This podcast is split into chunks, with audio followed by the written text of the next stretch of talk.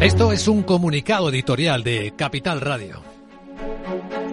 Capital Radio como medio de comunicación fiel a su compromiso fundacional con los valores democráticos de libertad, igualdad y el Estado de Derecho, expresa su respaldo a la denuncia unánime de la justicia y de otros colectivos profesionales, al rechazo del acuerdo firmado por PSOE con otros partidos minoritarios que quiebra el principio innegociable de la igualdad de los ciudadanos ante la ley, aceptando privilegios para un grupo de personas seleccionadas. Este evidente abuso de poder se refleja aún con más evidencia cuando un partido acepta el concepto de lawfare, por el que se considera un poder superior al resto de las instituciones democráticas, atribuyéndose autoridad para juzgarlas y rectificarlas. Una democracia se fundamenta en la separación de poderes, del Ejecutivo, del Legislativo y del Judicial, con capacidad de vigilarse y fiscalizarse mutuamente. Democracia no es solo votar en elecciones. En las dictaduras los ciudadanos también votan muchas veces. Democracia es el sistema capaz de salvaguardar siempre la libertad y la igualdad de sus ciudadanos. El argumento de hacer este acuerdo político para mejorar la convivencia o la estabilidad del país queda absolutamente desnudo ante la contundente y extendida respuesta de la sociedad civil española. También deja desnuda otra intención profundamente antidemocrática, que es evitar a cualquier precio la alternancia en el poder. Nunca en la democracia española habíamos asistido a un proceso así Aceptar supervisión internacional indeterminada para el gobierno de un país de la Unión Europea ningunea la soberanía nacional y nos inquieta que esto no se reduzca al hecho puntual de un pacto firmado hace apenas unas horas, sino que forme parte de un perverso proceso de deterioro institucional que viene produciéndose en el tiempo en España. Cambios en leyes que generan más desigualdad, ilusión de garantizar la despolitización de la justicia, y al contrario, nombrando incluso magistrados del Tribunal Constitucional o en la Fiscalía a personas de partido que acaban de dejar el gobierno. Es un camino inaceptable, democráticamente hablando. Por ello, Capital Radio se une a las personas y representantes de la sociedad civil que así lo están poniendo de manifiesto.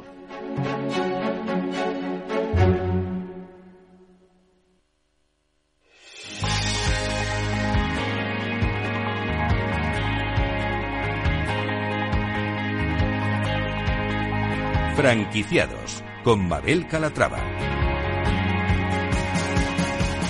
Hola, ¿qué tal? Muy buenos días y bienvenidos a Franquiciados, una ventana al mundo de las franquicias y de las pymes en la que les ofrecemos las últimas novedades del sector. Si estos días se están planteando formar parte de la industria, presten mucha atención porque esto les interesa. Comenzamos.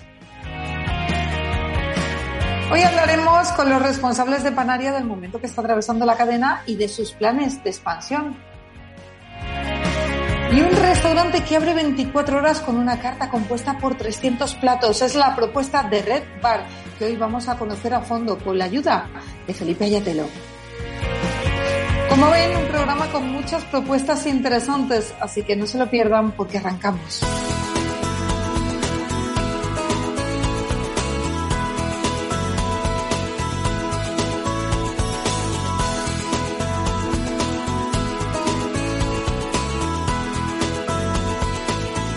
Franquicias de éxito. Un restaurante abierto las 24 horas que ofrece más de 300 platos. Es la propuesta de Red Bar 24 horas. Saludamos a Felipe Ayatelo, él es fundador de Red Bar. Felipe, ¿cómo estás? Bienvenido. Bienvenidos, pues igualmente estoy fantástico y con muchas ganas de, de contaros. Bueno, curiosidad, si hay 300 platos, ¿de cuántas hojas se compone la carta? La carta es muy extensa. Hay más de 60 páginas y genera mucha dinámica eh, a lo largo de, de, cada año que vamos también realizando eh, novedades y actualizando pues eh, cocinas del mundo. ¿Cómo surgió, Felipe, la idea de poner en marcha un concepto como este? Pues, eh, Mabel, eh, sobre todo explicar que, el concepto de Red Bar, eh, que nacemos en el 2016, eh, surge precisamente para, para convertirnos en el Amazon de la restauración y dar soluciones al, al, cómo, dónde, cuándo y qué en cuanto a, pues, dar un servicio de, de 24 horas en cuanto a eh, toda la oferta gastronómica que disponemos y no solamente un servicio de restauración en eh, sala, en, el restaurante, sino también para llevar y un servicio a domicilio los 365 días del año. Para eso necesitamos también eh, una amplia oferta gastronómica, eh, estas 12 cocinas del mundo que pudieran completar las franjas horarias más diversas dentro de, diríamos, de cada uno de los turnos, de los tres turnos que tenemos a lo largo de las 24 horas. Todos los platos internacionales, o sea, e, es tremenda la logística eh, para realizar pues todas estas recetas, ¿no?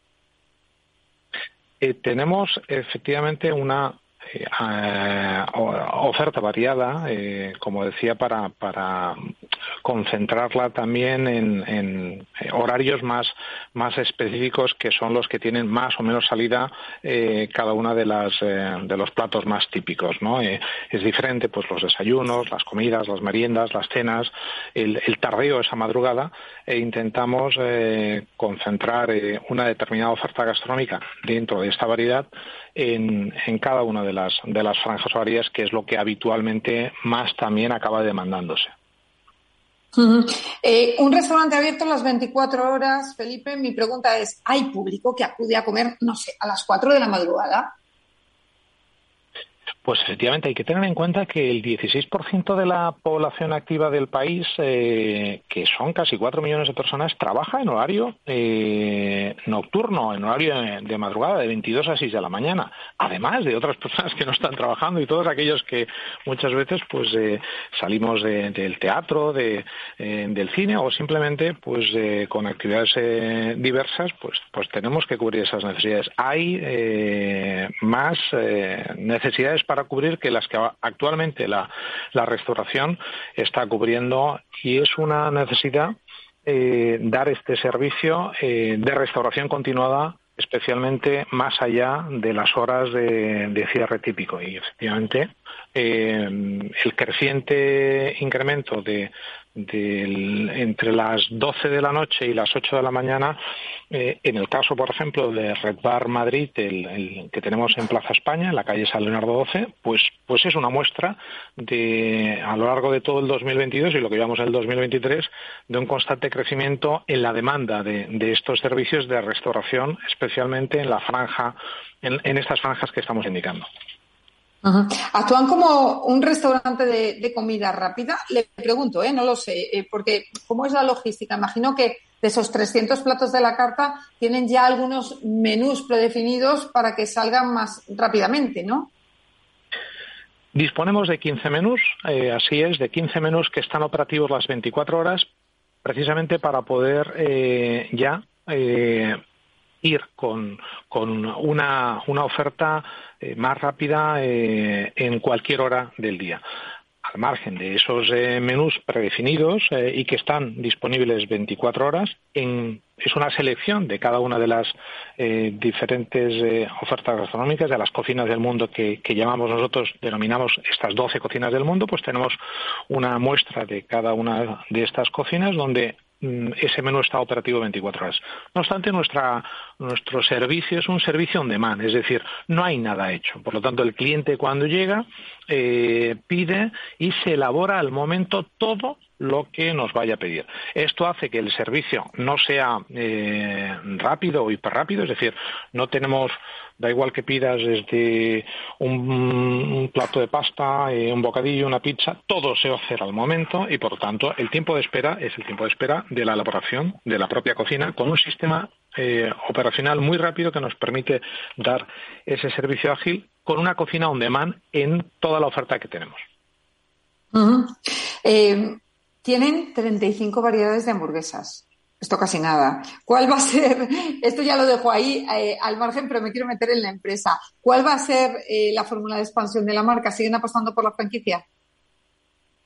Pues apostamos fuertemente por las franquicias porque vemos que tanto en el concepto de Red Bar Original, que es el que abrimos en 2016 en Vilanova del Tru, para poblaciones entre 60 y 120 mil habitantes, nos convertimos en un punto de destino que cubrimos precisamente ese servicio eh, tan necesario que no lo hay en, en, una restauración continuada 24 horas con un servicio de, indico, desde desayunos hasta eh, cualquier eh, hora del día donde vamos a poder tomarnos un café, también son puntos donde vamos a poder trabajar, tener ese punto de encuentro, comer, cenar y en estas poblaciones de 60 a 120 mil habitantes nos convertimos en un referente, como ha sido en el caso de Vilanova y Geltrú, eh, de una forma importante. Eh, esa es una área de crecimiento eh, en el Red Bar Original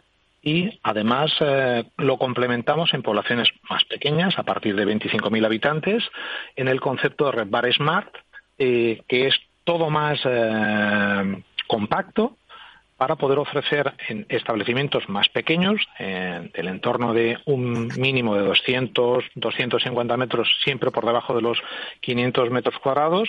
Eh, y en estos establecimientos más compactos también la oferta se, se destila, es decir, hay una amplitud eh, de gama, eh, pero no hay tanta diversidad en profundidad, eh, pues por ejemplo en el caso de burgers, pizzas y demás, simplificamos también que eso ayuda a este tipo de establecimientos en el servicio, en la operativa, tanto de consumo en el local como para la prestación del servicio a domicilio que también damos las 24 horas.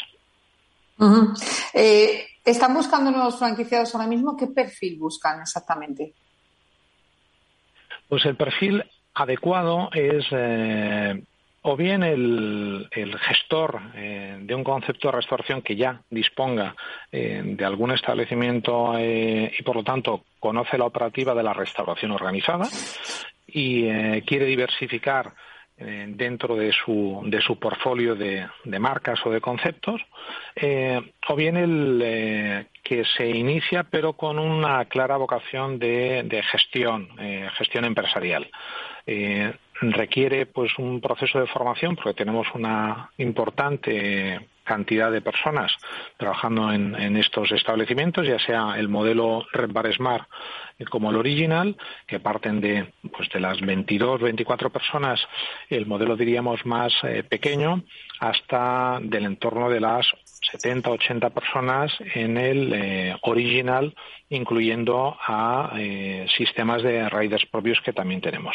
Por lo tanto, se necesita pues un claro perfil eh, profesional de gestión para este tipo de, conceptos y de restauración organizada. Por último, Felipe, zonas prioritarias donde quieran poner sus próximos Red Bar, ¿dónde los vamos a ver? Pues la Comunidad de Madrid, eh, dentro de las diferentes comunidades de España, es en la que tenemos el focus actual, porque además estamos trabajando para convertir eh, a esta comunidad, a Madrid, en la primera comunidad de España en conseguir y esperamos eh, hacerlo en el 2024, conseguir en el 24 las 24 horas.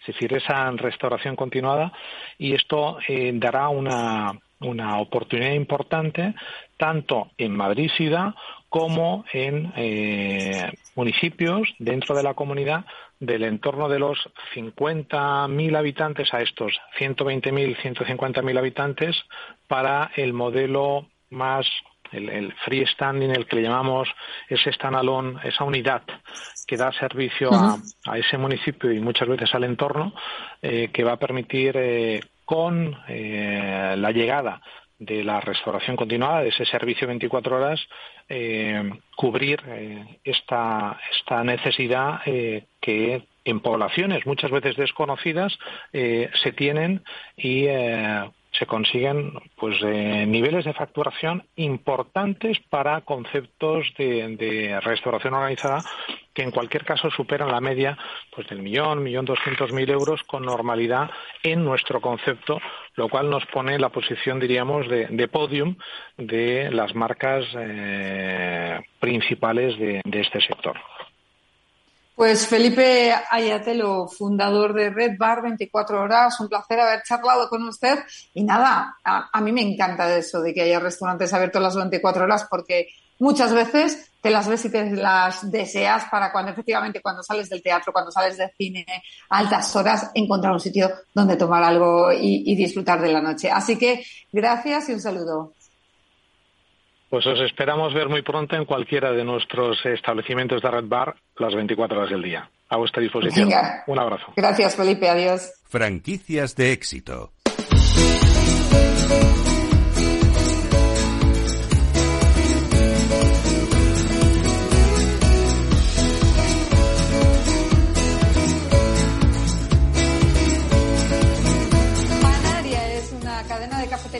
Panaderías de proximidad integradas en Compañía del Trópico, grupo de restauración de cafeterías y Casual Dining, con más de 25 años de experiencia en la creación, gestión y desarrollo de módulos de restauración. Saludamos a Diego Rupérez López, él es el responsable del Departamento de Expansión y Fidelización de Franquicias Panadería. Diego, ¿cómo estás? Bienvenido. Hola, ¿qué tal? Buenos días. Buenos días. Bueno, la marca nació en 2010. ¿Cómo ha sido la evolución hasta nuestros días? Bueno, pues la verdad es que estamos muy contentos con la evolución que ha tenido desde que empezamos en el año 2010, eh, con nuestros primeros locales que empezamos en la zona de Canarias y en la zona de Valencia, y a día de hoy contamos con más de 70 locales por toda España. ¿Cuáles son las claves del éxito de Panaria?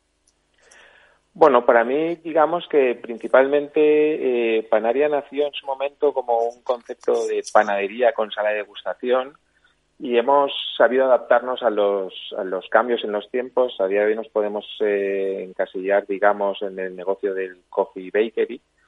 Y bueno, para mí principalmente el éxito de este negocio, cada nuestros franquiciados, es que es un, eh, tiene una inversión moderada, no precisa experiencia previa en el sector de hostelería, eh, no precisamos personal cualificado, puesto que nuestra formación a cargo de nuestros formadores eh, hace que previamente no necesitamos un personal excesivamente cualificado. Y sobre todo que es un negocio que escapa a la moda, es decir, todo el mundo desayuna, todo el mundo almuerza, todo el mundo merienda. Eh, es decir, es más el secreto en la gestión de nuestro franquiciado y el apoyo continuo de nuestra franquicia que hace que a día de hoy Panaria siga siendo un negocio de mucho éxito. ¿Qué hace diferente a Panaria en este boom de pastelerías de Café Brick que estamos viviendo? Bueno, eh, digamos que nosotros seguimos apostando sobre todo también por el cliente que busca un sitio agradable con su música, su wifi, su personal bien atendido, en el que pasar un rato degustando nuestros productos. Eh, cada día más se ha ido enfocando los negocios a muy autoservicio, muy delivery y realmente nosotros lo que vamos buscando más bien es un target de cliente que busca la experiencia de estar dentro de un panadería y disfrutar de nuestros productos. ¿Y con cuántos locales, eh, ya si hablamos de la franquicia, cuentan en, en la actualidad? Nosotros tenemos ahora mismo 72 locales en España de los cuales eh, nosotros tenemos ahora mismo más de un 60% de franquiciados y el resto son locales propios. En el caso de las franquicias se están expandiendo por esta fórmula y también lo hacen con la ayuda de, de, la consultora Franquicias que crecen, ¿no? ¿En qué consiste el acuerdo? Cuéntenos. Bueno, nosotros nos dimos cuenta desde hace un par de años que hemos tenido un aumento de demanda por parte de clientes, sobre todo de Argentina y de la zona de Sudamérica. Y bueno, eh, pues conocimos a esta empresa pues, por parte de Gabriel y de Sabrina, en la cual bueno nos presentaron un poquito cómo trabajaban ellos. Sí que es cierto que ellos tenían un desarrollo muy importante por la zona de Sudamérica y entonces creíamos que era un buen partner para eh, clientes posibles que ellos tuvieran por esa zona y que estuvieran interesados en invertir en España pues llegar a un acuerdo. Y la verdad es que así ha sido. Bueno, y entonces ya tienen presencia en esos países. No, no, no. Nosotros, Panaria no tiene presencia por ahora, no se plantea tener presencia fuera de España. Eh, Lo que nos planteamos es más bien es la inversión extranjera dentro de España. En España, a, nivel nacional. Correcto. Fenomenal. ¿Y qué balance hacen del sector actualmente? Bueno, eh, digamos que hay mucha competencia dentro del sector, pero yo creo que a nosotros hasta ahora nos ha ido muy bien porque creo que hemos sabido diferenciarnos. Creo que sabemos muy bien transmitir al franquiciado cuál es la idea de lo que vamos buscando y sobre todo porque nuestro reto siempre es eh, buscar la rentabilidad de nuestros socios. ¿En qué momento se encuentra actualmente la compañía, Diego? Me decía 72 locales abiertos, un 60% de ellos franquicia. Eh, ¿Cuáles son los objetivos que se han marcado? Bueno, pues ahora mismo tenemos una previsión de aperturas de aquí a final de año de 15 locales más. De hecho, tenemos ya firmados cinco nuevas aperturas, que sean en la zona de Madrid y en la zona de Valencia.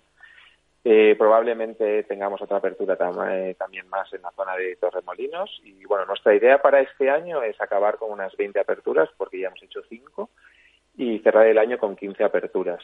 Uno de nuestros territorios con un objetivo más claro es Madrid, eh, porque bueno, queremos un poco replicar la experiencia que hemos tenido en la zona de Comunidad Valenciana, en Valencia, en la cual teniendo un millón de habitantes pues tenemos 28 locales, por lo que creemos que en Madrid eh, nos caben como mínimo 60 locales y ahora mismo tenemos 21. Entonces, eh, nuestra expansión principalmente se centra en la zona de Madrid.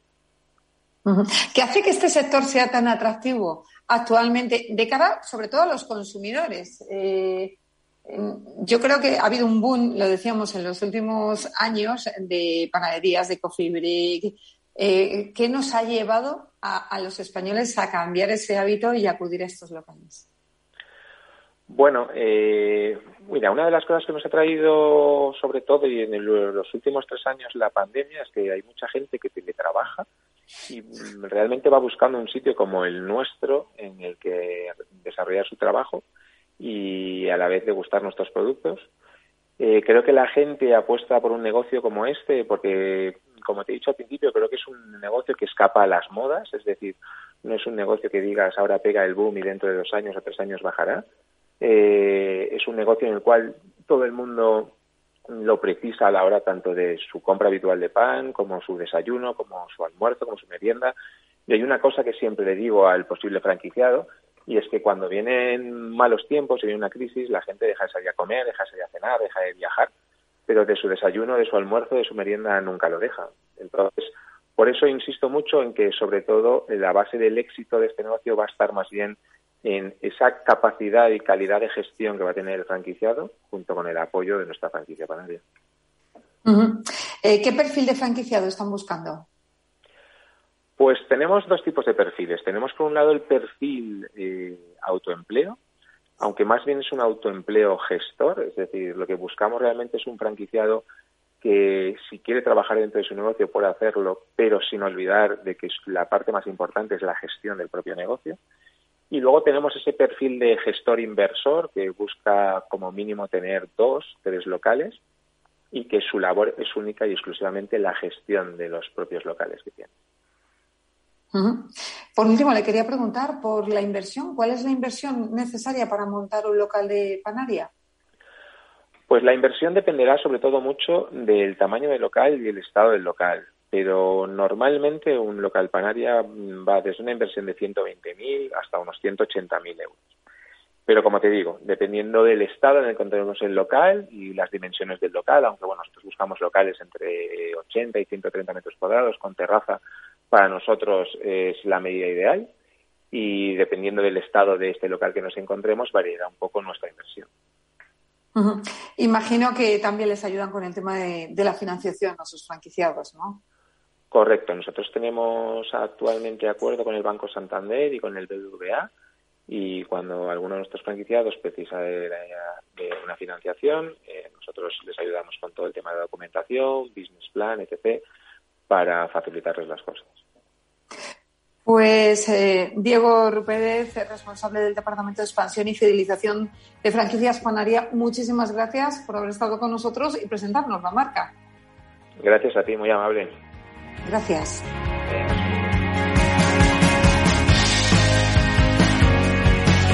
Pues hasta aquí, señores, el programa de hoy. Gracias de parte del equipo que hace posible este espacio de María José Bosch en la realización técnica Juana Cañadas y Mique Garay, que les habla Mabel Calatrava. Nosotros volvemos con más historias de franquicias y pymes la semana que viene. Hasta entonces, sean muy felices.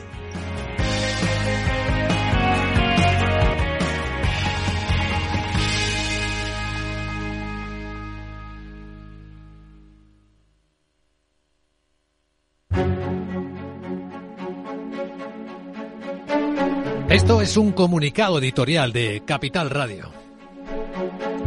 Capital Radio como medio de comunicación fiel a su compromiso fundacional con los valores democráticos de libertad, igualdad y el Estado de Derecho, expresa su respaldo a la denuncia unánime de la justicia y de otros colectivos profesionales, al rechazo del acuerdo firmado por PSOE con otros partidos minoritarios que quiebra el principio innegociable de la igualdad de los ciudadanos ante la ley, aceptando privilegios para un grupo de personas seleccionadas.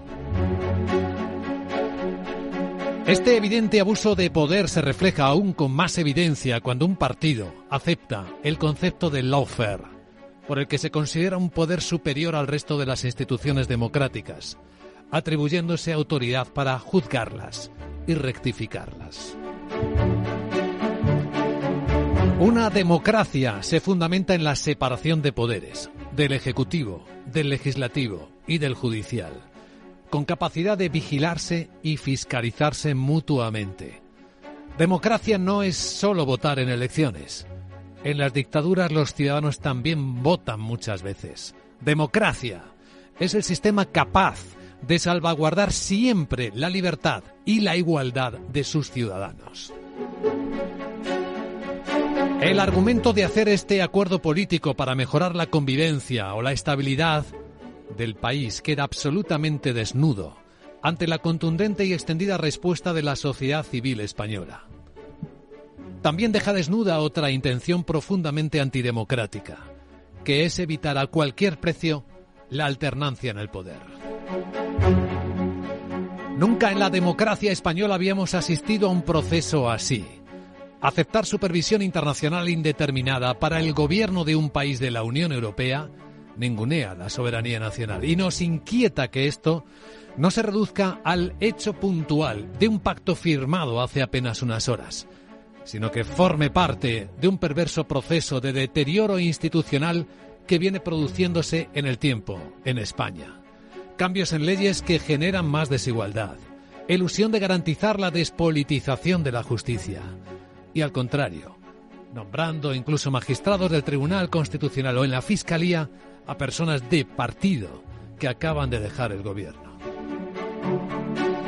Es un camino inaceptable, democráticamente hablando. Por ello, Capital Radio se une a las personas y representantes de la sociedad civil que así lo están poniendo de manifiesto.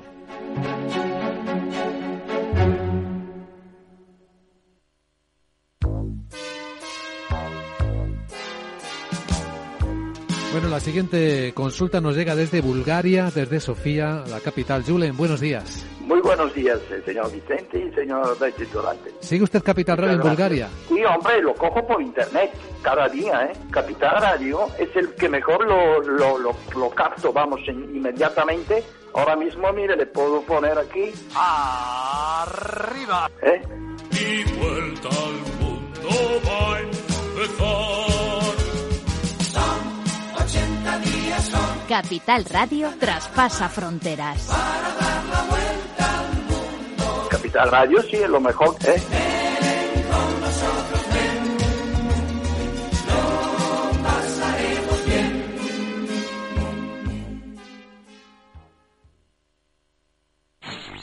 En Capital Radio te mantenemos económicamente informado desde que amanece. Son las 7 de la mañana, hora central europea, las 6 de la mañana en Canarias. Aquí comienza Capital, la bolsa y la vida. Haciendo algún break en el camino. Enseguida, hora trading la hora más golfa de los mercados. Para continuar informándote después de comer. Son las 4 de la tarde, las 3 en Canarias. Esto es Mercado Abierto, en Capital Radio. Y que cierres el día conociendo todos los detalles. Señoras y señores, buenas noches, bienvenidos. Escuchan la sintonía de Capital Radio. Les invito a que nos acompañen aquí en el balance Capital Radio. Información económica de calidad.